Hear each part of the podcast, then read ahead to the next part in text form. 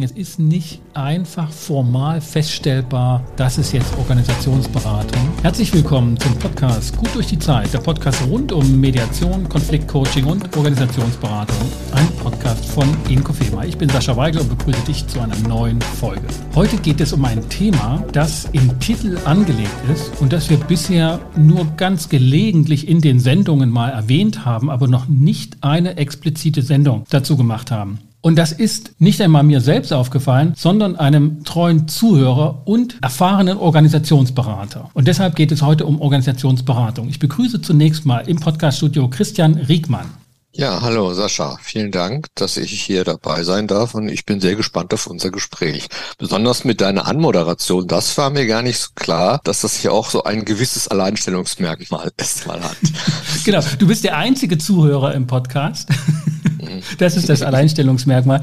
Nein, aber du hast dich bei mir gemeldet und hast gesagt, Mensch, Organisationsberatung hast du immer mal so genannt, aber dazu kommt irgendwie nichts. Und ja, in der Tat, ich habe dazu noch nicht explizit eine Sendung gemacht, obwohl das ja ein ganz interessantes Thema ist, nicht nur für dich als Organisationsberater und für mich, der einen Podcast macht, der auch Organisationsberatung im Untertitel trägt, sondern weil es auch eine interessante Frage ist, wie man denn das macht, eine Organisation zu beraten. Zu wem redet man denn da überhaupt? Oder redet man an eine Bürowand oder in einen Laptop oder auf einen Vertrag, der eine GmbH ausweist, etc. Also der Kollege Rolf Balling sagt es immer so schön, Organisation kann man nicht küssen und wenn man nicht küssen kann, dann kann man auch nicht zu ihm reden und dann ist es schon eine wichtige Frage, was passiert bei einer Organisationsberatung. Und dann haben wir miteinander telefoniert und dann habe ich gemerkt, da muss ich mit dem Christian drüber reden. Schön, dass du gekommen bist hier ins Podcast-Studio.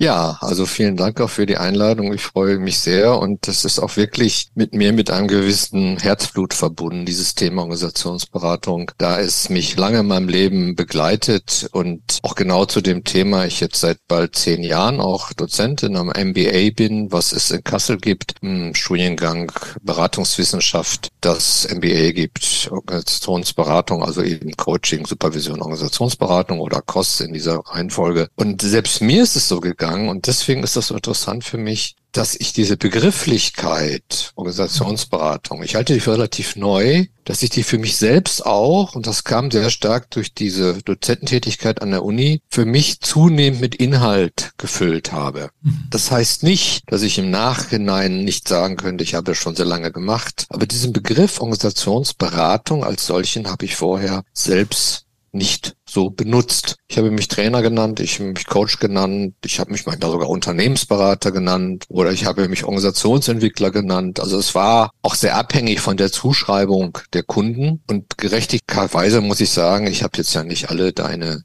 Interviewpartner im Kopf, mit denen du geredet hast. Aber das ganz klar, also wenn du mit dem Günther Mohr oder mit dem Rolf Balling gesprochen hast, da hat das Thema immer mitgeschwungen, ja. gar keine Frage. Es kommt ja auch auf den Fokus drauf an. Und der Fokus, den du hast, also das ist mir schon sehr deutlich geworden bei aller Breite, ist die Mediation. Dann auch noch mit dieser besonderen Kompetenz, da du das als Jurist ja auch noch von der Seite sehr klar umschreiben kannst. Ich hoffe, das ist richtig, wenn ich dich als Jurist einschätze, oder bist du das gar nicht? Doch, doch, doch, voll, doch vollkommen ne? richtig. Ja. Das Zeugnis sagt, ich bin Jurist. Die sagt sogar, ich bin Volljurist.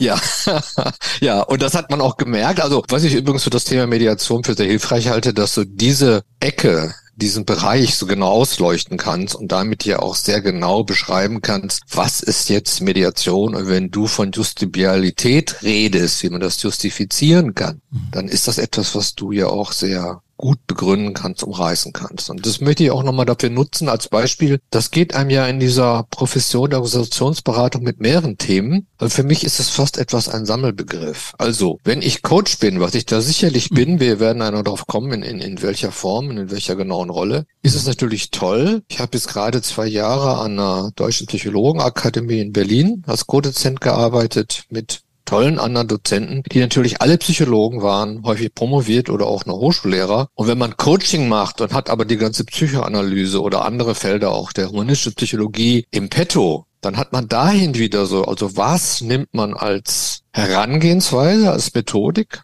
aus der Therapie, aber sehr wohl wissen, Coaching ist natürlich keine Therapie, etwas völlig anderes. Und dann hat man da eine Grenze oder eine Abgrenzung, aber gleichzeitig ist die Gefahr, was ich jetzt bei dir überhaupt nicht so wahrgenommen habe, ist, dass ich, wenn ich da so eine starke Kompetenz habe, dass ich eben die Brille des Juristen oder des Psychologen oder des Betriebswirtes, also wo ich herkam, sehr stark aufhabe und dann diese Rolle so wahrnehme, dass ich damit diesen Fokus in diese Kernkompetenz lege, die ich sowieso habe. Frei nach der Geschichte von Watzlawick, man Hammer sucht man immer Nagel. Ich meine, das mag damit zusammenhängen, dass ich tatsächlich neben meiner juristischen Ausbildung an der Universität, also ganz klassisch das Studium, eine langjährige intensive Beratungsausbildung gemacht habe, bei der das Juristische eher so immer als hinterlich galt und als Hinkefuß und als Blockade. Und am Anfang sozusagen meiner professionellen Selbstständigkeit als Berater habe ich auch das Rechtsanwaltliche extra klein gehalten, teilweise auch zu Kunden das gar nicht betont oder gesagt und auch Kollegen sogar angewiesen, bitte sagt nicht, dass ich Jurist bin. So, ne? Das mhm. war einfach so ein, so ein Einstieg. Der Ausgangspunkt war schon immer wichtig für mich und hilft mir auch in dem Fall wirklich bei der Art zu denken und zu begründen. Und deshalb vielleicht auch noch mal ein, zwei Worte zu dir. Im Vorgespräch hatte ich auch gedacht, eine Zeit lang, du bist Psychologe. Dann dachte ich, du bist Manager, aber du hast mich jetzt auch noch mal überrascht. Du bist von Haus aus was völlig anderes. Ne? Du bist Pädagoge im, im weitesten Sinne. Ja. Ja, richtig. Vielleicht magst du noch mal kurz so ein bisschen deine ersten Schritte hin zum Beratertum, denn das bist du ja mit, mit Vollblut und mit Herzblut, wie du sagst, heute Organisationsberater. Wo ging denn das los? Also gerne, das ist ja nochmal das Biografische und was mir nochmal sehr wichtig ist, ich möchte das nur kurz vervollständigen, wenn ich gerade das Thema Coaching, Therapie schon genannt habe. Also das ist sicherlich lange noch nicht alles, das Thema Facilitation oder Moderation von Workshops, aber auch betriebswirtschaftliches bis technischen Know-how. Also sehr, sehr viel kann man einbinden. Aber deswegen auch zu mir. Ich habe ja weil es damals meine Passion war, im Lehramt Musik und Geschichte studiert erst auch sogar Sozialwissenschaften und Geschichte in Bochum und dann konnte ich nach Bremen gehen und dann habe ich in Bremen Musikgeschichte und Erziehungsgesellschaftswissenschaften studiert in diesem Container Lehramt. Weil da konnte man das so machen. Und ich habe mir auch wenig Gedanken gemacht, willst du Lehrer werden oder nicht, sondern ich habe mich für diese Inhalte interessiert und habe wunderschöne Studentenjahre erlebt, die man damals ja auch noch, glaube ich, anders erleben konnte als heute. Und dann noch an dieser sehr freien, ja, es gab noch nicht den Bachelor und den Master und diese ganze Verschulung. Man hat, wenn man Student war, hat man halt studiert und das war eine Lebensform. Das war nicht nur Wissensaufnahme. Oder wie man heute sagen würde, das war eine Haltung.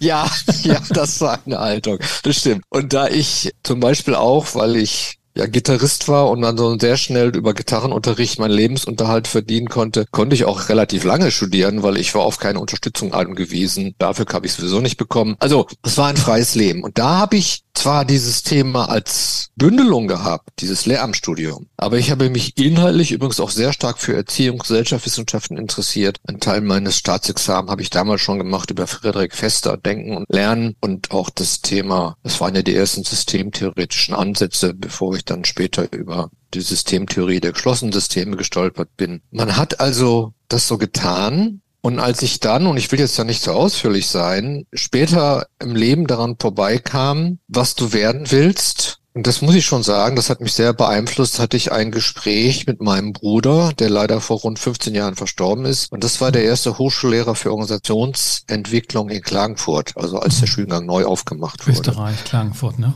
Genau, das war damals diese drei Studienorte, die es gab, in, ich glaube in Zürich, in Wuppertal und in Klagenfurt, die dieses relativ neue Thema Organisationsentwicklung aufgenommen haben. Und ich bin mit diesem Gedankengut groß geworden. Das heißt also, wenn er bei Procter Gamble Change Agent war und nach Hause kam und später hat er promoviert dazu, habe ich quasi nebenbei am Mittagstisch oder irgendwie schon Geschichten über Organisationsentwicklung gehört. Das war nicht mein Berufswunsch in dem Zeit, aber ich habe später gemerkt, dass ich da viel gelernt habe, sehr viel Begrifflichkeit. Und als er mir dann am Ende, also nach meinem Staatsexamen anbot, mal mitzukommen als Assistent in Linz in Österreich, da war er noch in Deutschland, einen Workshop mitzumachen. Habe ich meinen ersten Workshop, ich glaube 1984 erlebt, wo ich auch noch eine Vorstellung hatte aus meiner Studentenzeit. Ich komme zu einem Management-Team und da gibt es steife Menschen mit Anzügen und Krawatten und geschlossenen Hemden, die ganz ernste Dinge diskutieren und habe erlebt, dass die völlig frei und sehr variabel in einer offenen Workshop-Form dort gearbeitet haben und so, ich glaube, es waren zwölf Strategie entwickelt haben und mein Bruder war ihr Berater.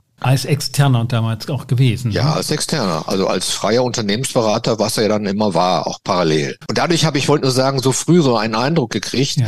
Und dann habe ich eben mich entschlossen, du willst in die Richtung und habe mich dann auf meine Weiterbildungsreise und so weiter gegeben und habe mich dann auch angefangen zu bewerben. Das war mir sehr schnell klar, du musst Unternehmenserfahrung haben. Und deswegen bin ich dann erst zu Rubbermaid Home Products gegangen und dann später zu Mercedes nach Sindelfingen und dann noch, deswegen lebe ich jetzt in Kassel, nach Kassel, weil ich hier Leiter der Fort- und Weiterbildung werden konnte, weil das für mich ganz wichtig war, als Berater das war mir noch nicht so klar. Ich wollte auch Trainer sein. Dies immer in dem Feld zu arbeiten. Du musst es erlebt haben. Ich habe sehr viel gelernt in der Zeit. Ich hoffe, ich habe damit die Frage jetzt nicht zu breit. Man ist ja immer so emotional drin, ne, wenn man über seine Vergangenheit redet. Ja, aber du hast, glaube ich, eine schöne Spur gelegt, ne? also auch von der Jahreszahl her und dass uns vielleicht so den Begriff dann Organisationsberatung hinbringt. Das habe ich jetzt sozusagen aus den unterschiedlichsten Gesprächen, die auch im Podcast hier ne, mit Heiko Wandhoff oder Bernd Schmidt geführt wurden, so zusammen, dass es diese Entwicklung gab und diese Idee, Unternehmen entwickeln sich nicht nur anhand von der Bilanz und wir gucken mal, dass wir bessere Produkte machen. So, das, das ist, glaube ich, so alt, wie alt Unternehmen alt sind, sondern es gibt dann diese Unternehmensberatung, die also doch mit den Schlüsselbegriffen, mit den KPIs, mit den sehr bilanzorientierten Zahlen externe Beratung durchführen und das eine Form von Fachberatung ist. Die wissen es besser als die Unternehmer und verkaufen dieses Wissen. Und Organisationsentwicklung in diesen 80er Jahren war dann schon eine andere Form von Beratung, die in Organisationen und nicht nur in Unternehmen dann gebracht wurde. Und von dieser Entwicklung sozusagen hast du ganz frühzeitig partizipiert, mitbekommen. Ja. Ja. Und da gab es das Wort Organisationsberatung noch nicht in der Form. Nein. Das hatte ich so Das verstanden. ist mir sehr wichtig und das ist auch für mich bis heute, das ist auch ein ganz wichtiges Thema im Seminar, was ich an der Uni mache, wo ich übrigens einen sehr interessanten Partner habe, der Michael Schärf, der hat bei Kühl Bielefeld promoviert als mhm. Organisationssoziologe und wir haben dieses Seminar gemeinsam entwickelt und haben dann auch wirklich genau diesen Diskurs geführt. Also was ist überhaupt Organisationsberatung? Was ist Organisationsentwicklung? Welche Rolle spielt Coaching da drin? Oder es gibt ja auch die psychodynamische Organisationsberatung. Also, ne, was ist das systemisch da dran? Also mit welcher Brille gehe ich als Organisationsberater mhm. oder ist, um es noch allgemeiner zu sagen, als Berater in diese Zuschreibung, wo ich auf eine Organisation treffe. Sehr schön, die kann man nicht küssen mhm. und die kann man auch gar nicht ohne weiteres beschreiben. Also man kommt auf etwas, auf ein soziales Gebilde und dann muss man damit umgehen, aber schon in der beratenden Rolle, weil die erwarten ja was. Die erwarten ja, bring uns weiter, löst uns ein Problem oder manchmal auch wasch uns und mach uns nicht nass. Also je nachdem, was es dann so gerade sein soll. Und da musst du mit umgehen dann. Wir haben ja diese Metapher mit der Brille. Das finde ich schon mal ganz gut. Mit welcher Brille gucken wir auf Organisationen und kommen dann zu verschiedenen Beraterideen und Theoriekonzepten. Vielleicht als zweites auch, zu wem spricht man und wen guckt man da an, wenn man die Brille aufsetzt? Also was ist sozusagen das Beratungssubjekt?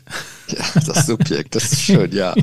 Nicht, du auflegst. Ja, also ist natürlich klar, du gehst in soziale Prozesse und du sprichst mit Menschen. Also für mich gibt es zwei Sachen. Die eine Frage, die du stellen kannst, was ist Organisationsberatung? Und da ist die Begrifflichkeit der Organisationsentwicklung sehr wichtig. Die würde ich auch gerne, vielleicht auch mal an einem anderen Ort vertiefen. Du kommst aber auch am Thema der Prozessberatung vorbei, was für mich schon wieder was anderes ist. Und dann bist du in Organisationsberatung, was häufig eine Kombination ist. Oder du gehst in eine Komplementärberatung, wo du sogar sehr inhaltlich, fachberaterisch auch noch tätig bist. Und das natürlich besser ist als Team. Also das ist alles. Also das ist jetzt nur mal angerissen. Das könnte man jetzt alles einzeln vertiefen. Die nächste ja, Frage mal. ist, und damit hast du es mit dem Subjekt genau, was tut man da? Was du tust ist, du bist auf einmal ein Coach. Vielleicht wurdest du sogar also angefragt und dann wirst du zum Organisationsberater. Oder du wurdest angefragt als Organisationsberater, wirst aber erst zum Coach. Oder du wirst angefragt, wir brauchen mal einen Workshop, wir brauchen mal einen Moderator. Du wirst also in dieser Moderationsrolle, also ich nenne das lieber International Facilitation, als Facilitator mhm. angefragt. Während du aber diesen Workshop vorbereitest, wirst du für deinen Auftraggeber zum Coach, weil der muss sich fokussieren. Alter, ja. Und dann machst du das aber aus der Brille des Organisationsberater, weil du siehst nicht nur die Methodik, wie mache ich das das Design des Workshops, sondern du kontextualisierst diesen Workshop in einen Gesamtprozess und dann brauchst du schon wieder Organisations-Know-how. Also das ist so dieses Oszillieren der Ansätze, aber auch der Rollen. Und dann, das ist natürlich immer schwierig, weil du musst ja aufpassen, dass du nicht in eine falsche Rollenvermischung kommst. Aber natürlich kannst du sogar mal Trainer sein, was mir im Prinzip nicht mehr passiert, weil ich war auch schon. Irgendwann habe ich auf einmal eine Führungskräfteentwicklung gemacht. Oder du wirst zu bestimmten Themen, zu bestimmten Organisationen. Das macht unheimlich Spaß, wo man dann wirklich auch sagt, ey, ich habe mein Leben auch mal eine fachberatische Kompetenz gehabt und die kannst du dann anwenden. Ich frage dich als Pädagoge, was ist ein guter Einstieg, um diese Begriffe und Phänomene, die du beschrieben hast, die alle Beraterkollegen und eben auch Zuhörende kennen, dass sie ne, mit dem genau. einen Handschlag sozusagen den Auftakt erhalten und ehe sie sich versehen, sehen sie sich in einem anderen Setting wieder, mit einem anderen Inhalt, einem anderen, fast schon einem anderen Auftrag. Und also ist die Frage, wie können sie darauf reagieren? Aber zunächst mal die Phänomene von Prozessberatung, Organisationsberatung. Was ist ein kluger Einstieg aus deiner Erfahrung auch als Dozent, wie man sich dem nähert? Auf einer theoretischen Konzeption auch. Also eine Begriff, den haben wir dafür entwickelt. Wir sagen, eine der Kompetenzen als Organisationsberater ist oder in der Beratung ist das Erwartungsmanagement.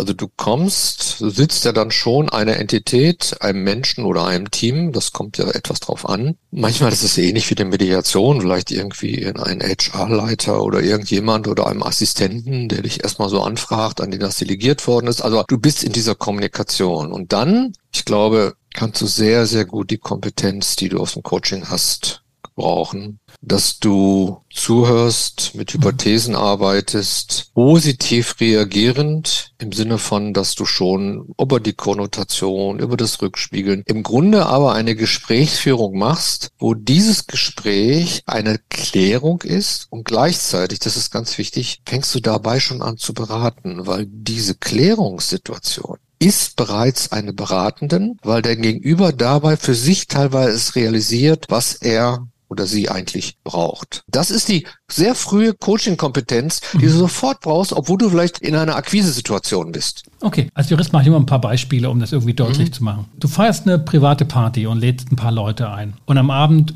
fragt einer der Gäste, kennst du schon ein bisschen, weißt, dass du Berater so mit Organisation machst und der sagt so, bei mir im Unternehmen gibt es so ein paar Schwierigkeiten und so, was kannst du mir raten? Private Situation, irgendein Angestellter, vielleicht leitend, fragt dich das. Zweite Situation, du übernimmst ein Coaching und in dem Coaching, Führungskraft meinetwegen, Führungskräfte-Coaching, der fragt dich auch nochmal zu einem anderen Aspekt, nicht so zu seinen persönlichen professionellen Fragestellungen, sondern hat das mitbekommen in einem Meeting, gibt es irgendwo Schwierigkeiten und stellt dir Fragen zu dem Prozess. Und dann gibt es dritte Situation, Geschäftsführer ruft dich an und sagt, bei mir gibt es Schwierigkeiten, ich brauche sie. Würdest du bei allen dreien schon sagen, du berätst die Organisation Machst du schon Organisationsberatung in dem Gespräch, wenn du Methoden des Fragens, des nicht mit Vorschlägen kommens, ne, also die professionellen Methoden anwendest? Oder wann ist für dich der Punkt, wo du sagst, jetzt bei diesem Gespräch oder der Thematik bin ich Organisation oder agiere als Organisationsberater?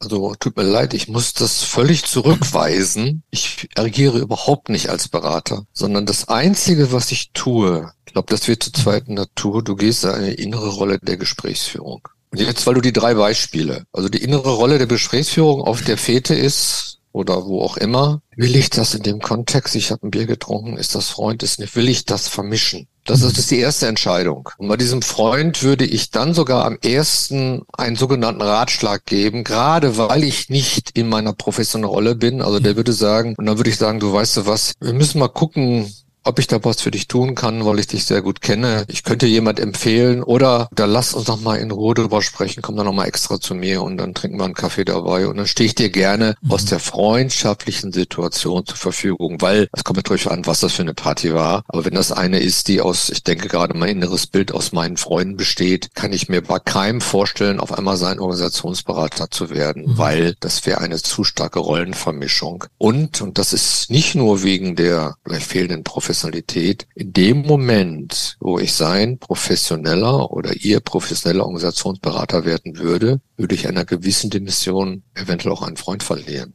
Also das ist dein erstes Beispiel. Und darüber muss ich nachdenken. Vielleicht würde ich deswegen erstmal vorsichtig über Fragestellungen ein bisschen, äh, oder das ist so, Motivational Interviewing ist so eine Technik, wo du nicht über eine Fragestellung reagierst, sondern wo du dein Gegenüber sofort konfrontierst und sagst, okay, ich habe gerade den Eindruck, du hast da offenbar wirklich ein Thema. Und wenn du das jetzt hier schon beim Bier ansprichst, ist für mich nochmal gerade noch mehr der Hinweis, dass wir überlegen sollten, ob wir überhaupt ja. hier darüber weitersprechen können. Aber das ist natürlich auch aus einer Professionalität heraus, diese Reaktion, mhm. wo ich dann diese Entscheidung treffen muss. Die beiden anderen Beispiele sind schon anders. Dann. Mhm. Wäre der Schluss jetzt schon zu weitgehend, wenn ich aus der Antwort nehme, dass die Frage, ob du als Organisationsberater tätig bist, beziehungsweise ob du Organisation berätst, nicht mhm. vom Status des Arbeitnehmers abhängt. Also es ist nicht die Frage, ob der Geschäftsführer, der HR-Chef, der Betriebsratsvorsitzende oder ein Angestellter fragt. Organisationsberatung ist unabhängig von dem Status des Gesprächsteilnehmers. Das ist wirklich ja eine sehr verwobene Geschichte. Das hat wieder was von deiner letztendlichen Rolle zu tun. Also wenn du wirklich Organisationsberater sein willst, ist es eine andere Dimension, wenn du jemand gegenüber hast, der wirklich entscheiden kann. Wenn du ein Gegenüber hast, irgendeinen Experten aus irgendeiner Organisation, dann ist es in der Regel ja sowieso nur entweder ein persönliches Beratungsgespräch, was dann ein, ich würde es jetzt mal als Coaching benennen, und ein Coaching, also wenn ich mit einer Person arbeite, obwohl ich nochmal einschränken muss, als reiner Coach denke ich in der Dyade und natürlich soll ich im Coaching, weil es ist ja keine Therapie und auch keine Supervision, es ist Coaching, reflektiere ich die Organisationsrolle meines Gegenübers mit. Sonst geht Coaching gar nicht. Aber es ist ein Coaching, weil ich mir selbst die Erlaubnis geben kann, das ganze Gespräch aus der Konstruktion der Wirklichkeit meines Gegenübers zu führen, der in seiner Beschreibung der Rolle der Organisation, der Prozesse, der Zusammenhänge in seiner Welt ist und ich meinem Coachee zur Verfügung stehe, über diese Konstruktion nachzudenken und da zu neuen Schlussfolgerungen zu kommen und damit auch zur Problemlösung zu kommen. Also auch wenn der Geschäftsführer ist und Alleinbestimmer, bleibt es eine Konstruktion für den Einzelnen und nicht genau. per se sofort für die Organisation. Ja, richtig. richtig. Das finde ich einen interessanten Gedankengang. Und das darf man sich übrigens auch nicht holen. Du kannst ja innerlich sagen, oh, ich will Organisationsberater sein. Ich hätte da so eine Lust zu und ich habe da so viel drauf. Und dann konstruierst du dir das hin. Du hast gar nicht die Erlaubnis dafür. Das ist, was wir auch an der Uni immer lehren. Das ist eine ganz große Falle, weil du musst dann die Bescheidenheit haben. Und du kannst ja froh sein, dass du überhaupt ein Gegenüber hast. Welche Rolle wird dir gerade zugeschrieben, welche wird dir erlaubt. Und es ist ja gut, wenn du selber einen größeren Perimeter hast, dass du merkst, wenn da ist ein Bedarf, der weitergehen könnte oder eine Notwendigkeit einer kontextualisierenden, vielleicht sogar irgendwann unter Einbezug anderer in Form eines Workshops von Rollenträgern mit zu betrachten. Und dann hättest du natürlich als Sohnsberater die Kompetenz, weil ich habe dann keine Angst vor Workshop oder für andere Settings, andere Formate. Ich mache dann auch eine Großveranstaltung mit 100 Leuten. Ich weiß, ich kann das das, aber ich darf nicht dahin beraten, weil ich sage, ich will mal wieder einen Open Space machen als Beispiel. Die Falle darfst du nicht haben. Dann sagen, nee, ich bin jetzt nur sein Coach. Das habe ich auch erlebt drei Jahre und irgendwann ist eine ganz große Beratung rausgekommen, wo ich irgendwann mit, wo immer wirklich mit allen 200 Leuten gearbeitet habe, die dazugehörten. Ist nicht jetzt eine kleine Bewertung abzugeben auf Apple Podcast oder auf dem Podcast Catcher deiner Wahl. Vielen Dank. Also ich, ich gehe in die Rolle rein, zu prüfen, ob das mit der Organisationsberatung mir Freude machen würde. Ich will aber dafür wissen, ab wann ist es denn Organisationsberatung? Ja. ja. Und ja. was ich sozusagen jetzt bisher rausgefiltern kann aus dem Gespräch, ohne dass das vielleicht zu viel ist, Fragezeichen, wenn ich die einzelne Person als auftragnehmende Person habe, egal welchen Status sie hat, keine Organisationsberatung. Nicht per se. Nicht, Nicht per, per, se. se. Das ja. heißt, es gibt auch Einzelgespräche, wo ich die Organisation mhm. letztlich vor mir habe. Und das sind aber dann besondere Statusträger, ja. sage ich mal, Mitglieder, besondere Mitglieder. Oder kann das auch jedes Mitglied in einer Organisation sein? Ich muss überprüfen, erstens, wie weit dieses Organisationsmitglied autorisiert ist. Mhm. Also, dass sich nicht nur selbst gerne groß macht oder bei mir was auslöst, wo ich sage, oh, toll, wäre ein toller Auftrag. Ne? Also diese Selbstreflexion muss da sein. Und dann ist noch was anderes. Dieser Mensch, der mir gegenüber ist, der muss ja in einem Perimeter sein, wo dieser Mensch wirklich in der Rolle ist, dass er oder sie im Sinne einer Organisationsentwicklung, ich sage es bewusst Organisationsentwicklung, einen Einfluss haben könnte, eine Entscheidungskompetenz hätte, aber es Einfluss reicht schon, dass es ein Organisationsentwicklungsprozess werden könnte. Und wenn ich das überprüft habe und verifizieren kann, dann habe ich natürlich später mal das Thema, wo ich sage, ich glaube, wir kommen an einen Punkt, ich mache mal mhm. Szenario. Ich habe es mit dem Assistenten eines Werkleiters zu tun, wo ich mit ihm schon reflektiere, also können wir hier überhaupt weitermachen? Müssen wir jetzt nicht mal mindestens eine Dreierkonstellation Weil die Umsetzung abhängig ist von einem anderen ja, Entscheidungsträger. So, weil sonst machen wir hier Potemschke Dörfer, dann bleibt es eben ein Coaching. Wie er, mhm. wenn er den Auftrag hat, sagen wir, irgendein Teil der Organisation zu entwickeln, fühlt sich da alleine, dann bin ich eben sein Coach, der ihm im Background aus der Kompetenz des Organisationsberater, da kommt schon diese Dimension Fachberatung rein, mehr sagen kann, als wenn ich aus der rein psychologisch begründeten Coaching-Rolle käme. Das ist ein Unterschied. Das ist ganz klar auch die Intervention, die ich setze, wo ich auch sehr offen in Organisationsberatungsrollen gehe, wo ich sage, okay, ich glaube, wir müssen mal gerade klären, Sie reden gerade immer Ihre Organisation. Was ich aber gerade sehe, ist, dass sie in ihrer Gesamtorganisation gerade wechseln von einer divisionalen in eine Organisation, wo man in die Funktionalität geht von Zentralorganisationen und dadurch gibt es Veränderungsprozesse. Und da haben sie vielleicht gerade mit zu tun, was ihre Rolle schwierig macht. Und wenn derjenige dann erstmal sagt, hä, funktionale Organisation, divisional, was ist denn das? Oder was geht darum? Matrix oder Projektorganisation oder agiles Projektmanagement, wo man merkt, okay, das könnte jetzt etwas sein, wo es Sinn machen würde, wo ich sogar fachberaterisch mhm. etwas Hintergründe aufhelle oder als Coach reagiere, da gibt es einen Bedarf, dass dieser Mensch sich noch gar nicht klar ist, was überhaupt von ihm verlangt ist. Und dann bin ich wieder Coach. Okay. Und dieses Mitschwingen im Hintergrund, also wenn das da ist, das ist für mich die Grundlage zur Organisationsberatung. Und trotzdem ja. mache ich es nicht von mir aus draus. Aber ich habe ein Bild davon und das ist wichtig. Ich fasse das mal so zusammen, ob ich das richtig verstanden habe. Einmal gibt es die Frage der Person. Wenn die Person, mit der ich mhm. rede, egal in welchem Setting, aber sie ist sozusagen eigenverantwortlich. Es gibt keine Person mehr im Unternehmen, die was dagegen hat, was derjenige entscheidet oder steht auch keiner mehr drüber. Die Entscheidung, die also diese Person, die Fragestellung, die sie betrifft, da kann sie darüber verfügen. Das kann auch der Hausmeister sein oder der Pförtner, dann wäre da also Organisationsberatung prinzipiell möglich. Und das bringt zum zweiten Punkt. Die Fragestellung, die besprochen wird, darf nicht nur die Art und Weise der persönlichen Rollenausfüllung betreffen, also wie fülle ich meine Rolle als Hauswart aus und das ist mein Stil, dass ich in einem Coaching berate, sondern wenn die Fragestellung letztlich als Ergebnis eine Antwort hat, das auch in ein Handbuch könnte oder in ein Organigramm und den nächsten Rollenträger verpflichtend auferlegt wäre, dann habe ich es mit Organisationsfragestellungen zu tun. Ich würde es gerne etwas leicht verändert beschreiben, um beim Beispiel zu bleiben. Ich habe es mhm. mit dem Facility Manager einer Organisation zu tun, der vielleicht als Beispiel, ich will es gar nicht groß machen, das ist der Reinigungsdienst und das sind noch die Räume und das ist so ein bisschen was mit Feuerwehr und Sicherheit, mit Health Environment, also was da alles so reinkommt. Aber im Grunde sind das also richtig Mitarbeiter hat er gar nicht, mhm. also im Sinne von Führungsverantwortung. Also er organisiert das, er hat Unterauftragnehmer, wo er dann guckt, dass sie ordentlich arbeiten und wenn es da Probleme gibt oder Eskalationsnotwendigkeiten ist, muss er das eine Stufe höher eskalieren. Aber er kann in dem. Rahmen, genau. ja, er kann schon dem, dem Fensterreinigungsdienst oder auch dem Cateringsdienst oder was auch immer schon Aufträge geben und sagen. Und dann könnte ich an den Punkt kommen, wo ich mit ihm merke, da stimmt was in den Prozessen nicht. Und dann wäre es noch ein Coaching, noch immer noch ein Coaching, wenn er dann sich realisieren würde und würde mit mir ein Coaching, einen Weg entwickeln, wie er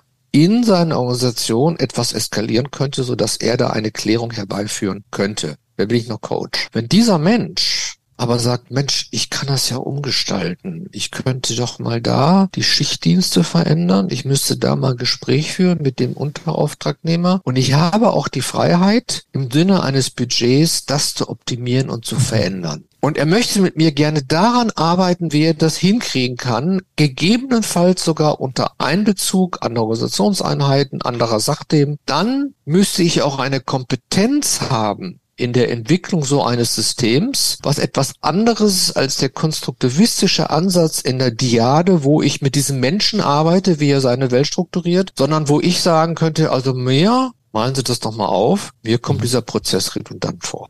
Oder mhm. wenn Sie da sagen, Sie haben da Budgets, Sie haben da die Leute, da ist diese Unterauftragsverhalten, wie sind Sie eingebettet? Ach, interessant. Und, und der Reinigungsdienst oder der Schlüsseldienst, der ist gar nicht bei Ihnen, der ist woanders. Deswegen haben Sie immer das Problem, mhm. dass wenn die Reinigungsleute kommen, können Sie die Türen nicht aufschließen. Da bin ich ja in solchen Prozessen drin. Aber auch dann muss ich hier Erlaubnis, dass er sagt, ich möchte das gerne mit Ihnen mal untersuchen, wie ich das anders aufstellen könnte. Dann arbeite ich immer noch mit ihm, aber ich arbeite mit ihm an Organisationslösungen, die so gesehen nicht mehr mit seiner psychologischen Konstituierung zu tun hat als Mensch mir gegenüber. Indirekt immer, klar, aber nicht mal als Schwerpunkt. Und um das sozusagen ein bisschen abzubinden, bedeutet, wir können gar nicht sagen, ich bin nur Organisationsberater, ich bin nur Coach oder nur Trainer und wir können am Anfang festlegen, was es ist und das war's. Da kommen wir gar nicht richtig zum Arbeiten oder müssten mittendrin aufhören. Es bleibt eine Form von Prozessberatung, also keine Fachberatung und es werden verschiedene Settings dann bedient. Ja.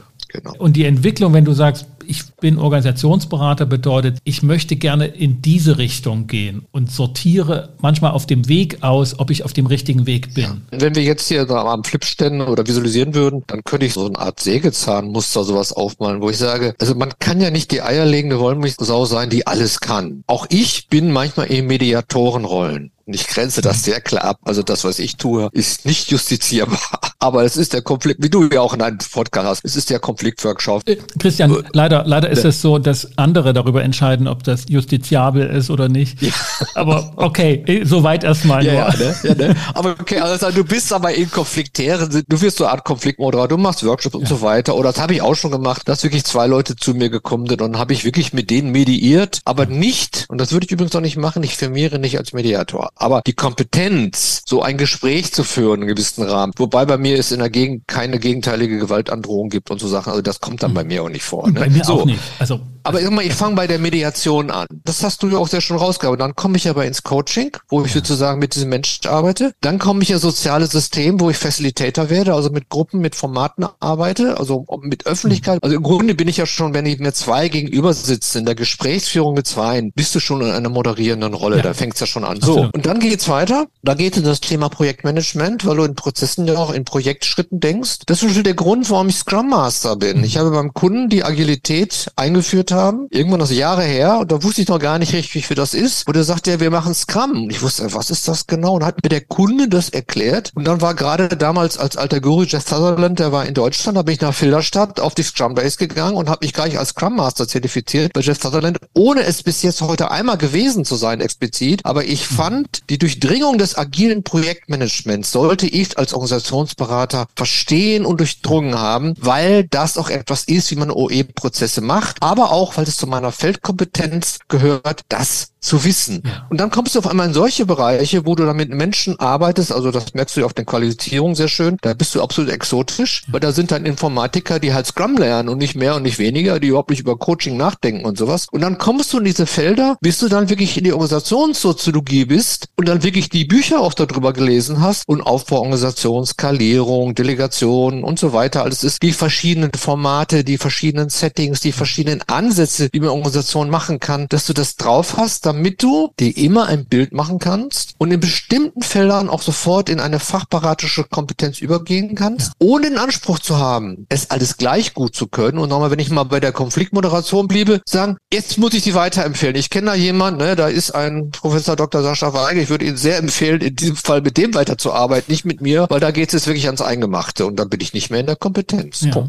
Du lässt Leute rein, die vorne auf dem T-Shirt drauf haben, ich brauche eine neue Strategie oder ich ja. will eine Organisationsentwicklung. Und wenn die unterm T-Shirt sich eingebrannt haben und wir ersticken in Konflikten, dann wundert ja. dich das nicht. Und dann ist das häufig der Fall. Und Mediatoren in Organisationen oder die halt eher in Organisation oder mit Organisation oder von Organisation äh, initiierten Mediation beginnen, die brauchen jemanden, der da draußen draufstehen hat, wir haben Konflikte und wir müssen das klären. Und ja. meistens und manchmal und nicht selten steht dann dann eingebrannt drunter, wir brauchen eigentlich ein bisschen Strategie, wir brauchen eigentlich eine ordentliche Teamentwicklung und der Konflikt ja. ist einfach nur unsere Art und Weise, das nach außen zu, zu schreien. So. Ja, oder die Redundanz der Prozesse äußert sich meistens in der interpersonellen Ebene der Konflikte, aber da könntest du jetzt bis zum Abwinken Konfliktmoderation machen, wenn sich da faktisch nichts ändert an den Prozessen, an den Rollenbeschreibungen, dann wird dieser Konflikt ein Dauerbrenner sein und wenn du noch systemisch drauf guckst, dann guckst du auf die Funktionalität und dann sagst du sogar, ja, das muss wohl sein, weil die Organisation braucht diesen Dauerbrenner, weil sie sich deswegen nicht um andere Dinge kümmern muss. Ne? Soweit mhm. musst du gehen können. Und dann fällst du deine Entscheidung und machst darauf aufbauend deine Intervention, die mal die richtige ist und manchmal leider auch die falsche ist. Aber das ist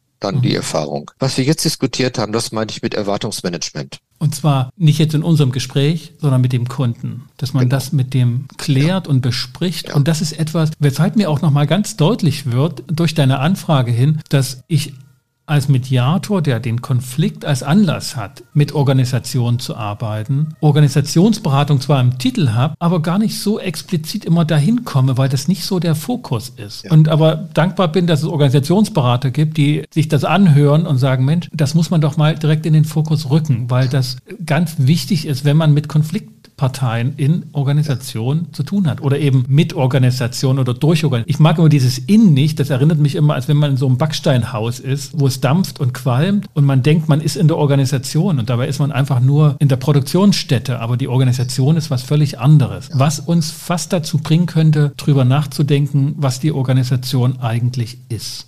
Ja, das ist auch ganz zentral. Also da bin ich natürlich, das wird dich jetzt nicht wundern, sofort bei den Metaphern. Also lange war es eben dieses Maschinentheoretische, also wie ein Uhrwerk etc., ja. was dann so im Vogue geworden ist. Ich glaube, das ist jetzt schon so 30 Jahre dabei, biologisch und so weiter. Das sind die Metapher. Da könnte man einen eigenen Podcast drüber machen. Das machen wir. Das, das, ist meine Idee gerade. Du hast es, du hast es genau. Das machen wir eine eigene zu den Bildern von Organisationen. Ne? Garrett Morgan hatte da das ja, wunderbare super. Buch kenne ich auch und habe ich auch gelesen, ist auch ein Teil unseres Seminars, das sagen wir unseren Studenten noch immer, weil das bringt das so schön auf den Punkt, dass du dir halt ein Bild machst und dass du als Berater aber in der Reflexion sein musst, was du dir für ein Bild machst und was dein Klient sich für ein Bild macht. Und da geht es nicht um richtig oder falsch, sondern es geht um die Bewusstwerdung, was hat dieses Bild für Implikationen. Es gibt Punkte bei mir, wo ich richtig bewusst sage, und jetzt arbeiten wir maschinentheoretisch. Wir machen jetzt Prozesse und die machen wir, malen wir auf und dann habe ich einen ITler vor vor mir und der macht wunderschön über Visio ganz gut. klare maschinentheoretische Prozesse. Genau. Wir dürfen den Cliffhanger nicht kaputt machen. Ja, genau. Okay, gut. Aber wir müssen den Kreis noch schließen. Einen Kreis müssen wir noch schließen, den haben wir aufgemacht oder eine Klammer. Was hat es jetzt mit dem Begriff Organisationsberatung auf sich?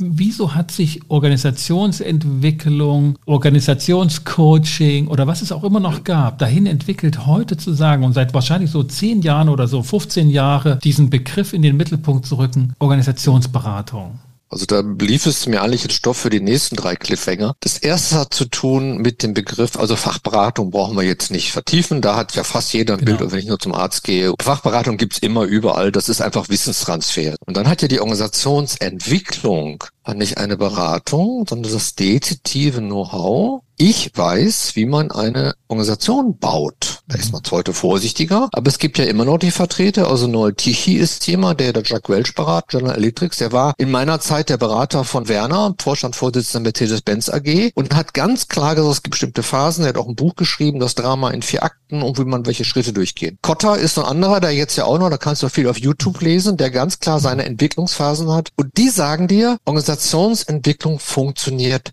so. Und als ich eben durch meinen Bruder, das war das Osto-System, offenes, soziotechnisches, ökonomisches System, da bin, bin ich ja mit groß geworden. Und die haben ja wirklich in den 70er, 18 Jahren danach ein neues Werk gebaut in Greven bei Münster. Das war dann auch eine Doktorarbeit auf der grünen Wiese, wo die gesagt haben, wir bauen eine ideale Organisation mit Bezahlungssystem, mit Einbezug des Betriebsrats, sogar das Layout der Fabrik mit den Architekten wurde genommen. Und das Werk Rastatt von Mercedes, wo ich dann ja als interner noch und dann als externer viel gearbeitet habe, war dasselbe. Wir machen machen aus unserer ganzen Erkenntnis, Leitbildungsfunktion, Mercedes-Benz Produktionssystem, bauen wir ein Werk auf der grünen Wiese in Rastatt und dieses Werk soll alles das widerspiegeln, was wir gelernt haben, wie man das ideale Automobilwerk, inklusive doch diesen ganzen soziotechnischen Dingen. Das ist Organisationsentwicklung. Das ist mir ganz wichtig. Das ist ganz wichtiges Know-how. Das ist auch nicht vorbei. Das ist nicht alt. Und das ist so schön, der Nagel nennt es in seinem Buch Organisationsdesign, wo er auch immer sehr schön sagt, es gibt Ansätze und nach denen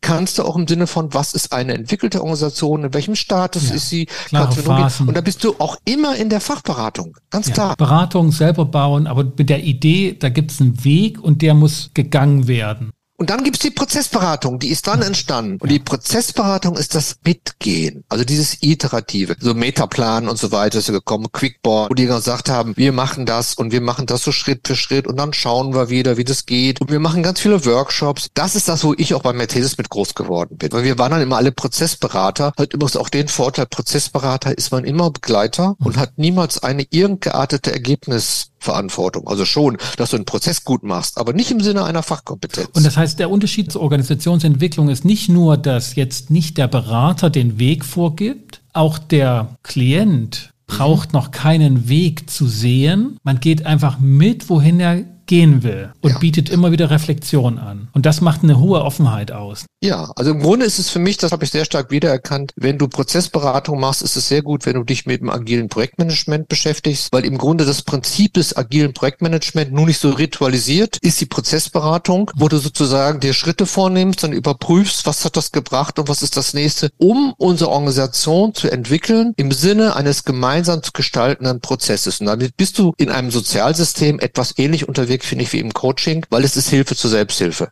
Dann kommt erst die Organisationsberatung, weil die das im Grunde verbindet. Also der Anspruch ist, dass ich Organisationsberatung diese beiden Dinge verbinde, noch was mit reinnehme, wie eben Struktur, Verfasstheit, Organisation, den Metapher und so weiter und den Prozess, um dann als letztes, wenn es denn geht, aber dann brauchst du in Regel noch ein Team, in die Komplementärberatung zu kommen, wo du sagst, jetzt sind wir als Team sogar noch, wir jemanden, Betriebswirt, einen Ingenieur und so weiter, ne, wo man sagen, die können auch noch mal reinschauen und dann lesen die Bilanz und sagen, naja, wenn die die Bilanz so aussieht, braucht ihr euch über Prozessgestaltung gar keine Gedanken mehr machen, weil da gibt es ein ganz großes Problem. Das ist ja, was dieses Thema Komplementärberatung ja auch beschreibt. Ein bisschen grob, schlechtig könnte man sagen, diese Verbindung von Prozessberatung, Unternehmensberatung ist Organisationsberatung. Ist das zu grob? Also ich würde sagen, als Organisationsberatung ist Organisationsentwicklung in der Kombination mit Prozessberatung, aber dann in den Hinzunehmen von, also mal auf einer Metaebene fachberatischen Know-how. Das eine wäre, dass du dir Gedanken machst über die Metapher der Organisation. Dass du so, was ist die Verfasstheit? Also eine patriarchalische Organisation ist die Verfasstheit. Oder wenn du Robertson, Holokratie, der spricht ja richtig von Verfassung. Ne? Das ist die Verfasstheit der Holokratie. Dass du das mit reinbringst, diese Dinge, den Prozess mit drin hast und dann aber vielleicht in der Begleitung Begleitung im Sinne einer Prozessberatung arbeitest, dann aber an einem bestimmten Punkt, und das tue ich auch, sage ich glaube, wir sind jetzt an einem Punkt, jetzt brauchen wir Stakeholder, jetzt müssen wir Early Gains haben, jetzt müssen wir reingehen, jetzt müssen wir manifestieren, wo du sozusagen fast nach dem Schema von einem Kotter Organisationsentwicklung machst, Schritt 1, 2, 3, 4. Aber nicht, dass das das Letzte ist, sondern du bist bereit, wieder rauszuspringen, wenn du merkst, das funktioniert so nicht, eine Schleife zurückzumachen, jetzt lass uns reflektieren, wo wir stehen, kann man dieses Muster noch anwenden, dann bist du wieder in der Prozessberatung, um dann wieder auf andere Dinge zu kommen. Also insofern ist dieses Thema Organisationsberatung im Grunde, das steht nicht darüber. Das ist nur eins von mehreren ja. Konzepten. Aber das ist ein sehr ganzheitliches Konzept für mich, wo ich mich mit den anderen Dingen auch auseinandersetzen sollte um das vielleicht noch wirklich zum Abschluss nochmal das auf den Punkt zu bringen, es ist nicht einfach formal feststellbar, das ist jetzt Organisationsberatung, sondern selbst das hat mehrere Einflussfaktoren, die ja. miteinander zusammenhängen und dazu führen können, dass diese Phase oder in diesem Moment nicht ja. explizit Organisationsberatung festgestellt werden könnte, deklariert werden kann, gemacht wird, sondern das hat dann in dem Moment mehr von einem Coaching oder ja. auch wirklich von einem unternehmensberaterischen, jetzt müsst ihr das so machen, um dann wiederum in eine Organisationsberatungsphase zu kommen. Darf ich noch eine kleine Geschichte erzählen, die das genau umfasst? Ich habe sehr viel ja im Bereich der Luft- und Raumfahrt beraten, auch bis heute. Und da gab es ein Unternehmen bei Stuttgart, die waren so bei 700 Mitarbeitern und sind dann auf 1200 gewachsen. Und das war so interessant. Anfang war ich dann nur als Trainer. Dann war ich als Moderator Workshops, dann bin ich ins Coaching reingegangen und dann wurde es immer mehr. Und die haben sich zwischendurch weil sie sehr gewachsen sind, weil sie unheimlich erfolgreich waren, aber immer größere Lieferverzüge gehabt, weil sie nicht ihre Organisation so entwickelt haben, bis die Dinger noch schnell rausgekriegt haben. Die sind dann fast pleite rangegangen, also du hast jede Menge Aufträge, machst fast pleite, weil wenn du nichts rausbringst, kriegst du kein Geld und dann hast du zu hohe Entwicklungskosten. Dann haben die sich das Fraunhofer Institut reingeholt und soweit ich weiß auch noch Porsche Consulting und haben mit denen im Sinne einer Unternehmensberatung eine knallharte Prozessanalyse gemacht. Die haben ihnen als Experten gesagt, ihr müsst raus aus dieser rein funktionalen Organisation, ihr müsst in eine Wertstromorganisation, haben neues Organigramm, andere Prozesse gemacht, es wurde völlig neu besetzt und dann haben die das umgesetzt und anschließend hatten die null Lieferverzüge, weil sie ihre Prozesse im Griff hatten. Ein paar Jahre später haben sie wieder alles umgestoßen, weil es nicht mehr passte und so weiter. Ja. Da ich diese ganze Zeit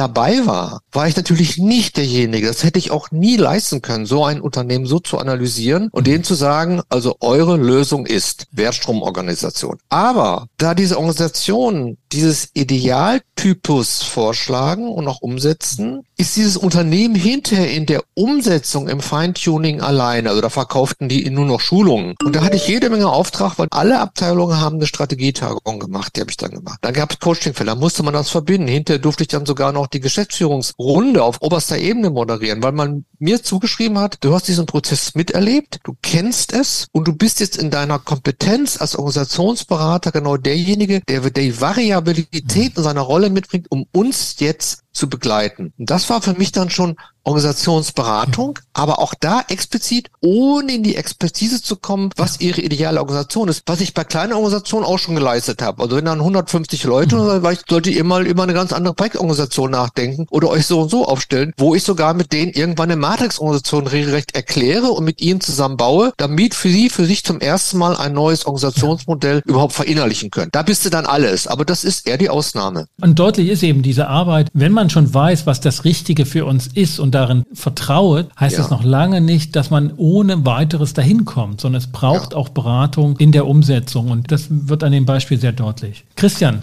ich muss aus Zeitgründen, und das ist wirklich nur aus Zeit, jetzt hier leider den ersten Schlussstrich ziehen und mache das ziemlich leichtherzig, weil ich weiß, dass wir uns nochmal treffen werden und zum Thema Bilder von Organisationen sprechen. Organisationsbilder, mentale Bilder, die wir Menschen von Organisationen haben, manchmal mehr oder weniger bewusst, die uns beeinflussen, wie wir mit Organisationen umgehen, ob als Mitglied oder als externe Berater. Freue ich mich drauf. Ja, Vielen Dank für Gerne. dieses erste Gespräch hier zum Thema Organisationsberatung.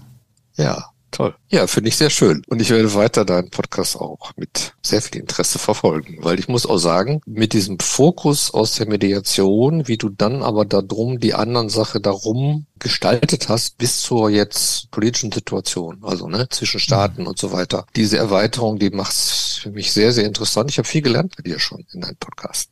Ja. Also auch danke an dich. Vielen Dank. Vielen Dank. Christian. Okay. Gute Zeit. Ciao. Bis bald. Ciao. Organisationsberatung war das Thema heute mit Christian Riegmann, Organisationsberater seines Zeichens und Dozent für den entsprechenden Hochschullehrgang an der Kasseler Universität. Und wir haben uns durchgearbeitet durch dieses Thema, um diesen Begriff Organisationsberatung ein wenig handhabbarer zu machen und begreifbarer, was es ist und wann es Organisationsberatung ist und wann es eher das nicht ist, obwohl es im Ganzen halt doch das sein kann. Das ist so ein bisschen das Ergebnis, wenn man das will. Aber wenn man noch ein paar Abschichtungen vornehmen will, die wir herausgearbeitet haben, dann kann man sagen, es spielt keine Rolle, mit wem man als Mitglied einer Organisation spricht. Das kann also jedes Mitglied der Organisation sein. Es muss halt die entsprechende Fragestellung in seiner Letztentscheidungskompetenz angelegt sein. Und es darf sich nicht allein um die persönliche Rollenausfüllung, um das klassische Coaching-Thema handeln, sondern es braucht eine Fragestellung, die organisational den Einschlag hat und nicht nur persönlich wie ich die Rolle ausübe. Christian hat viele Beispiele gebracht aus seiner Beratungspraxis und es ist deutlich geworden, dass sich die Beratung für Unternehmen entwickelt hat über verschiedene Phasen, über verschiedene Zugänge und erst in den letzten Jahren dieser Begriff eine Schärfung erfahren hat, den wir mit Organisationsberatung sozusagen bezeichnen. Vielen Dank, dass du wieder mit dabei warst bei dieser Folge von Gut durch die Zeit, dem Podcast zu Mediation, Konfliktcoaching und Organisationsberatung. Und wenn dir der Podcast gefällt oder diese Episode gefallen hat, dann hinterlass doch ein Feedback und eine Sternebewertung auf Apple Podcast oder Inkofema auf Google Business. Für den Moment bedanke ich mich, dass du wieder mit dabei warst und verabschiede mich mit den besten Wünschen. Bis zum nächsten Mal. Komm gut durch die Zeit. Ich bin Sascha Weigel, dein Host von Inkofema, dem Institut für Konflikt- und Verhandlungsmanagement in Leipzig und Partner für professionelle Mediations- und Coaching-Ausbildungen.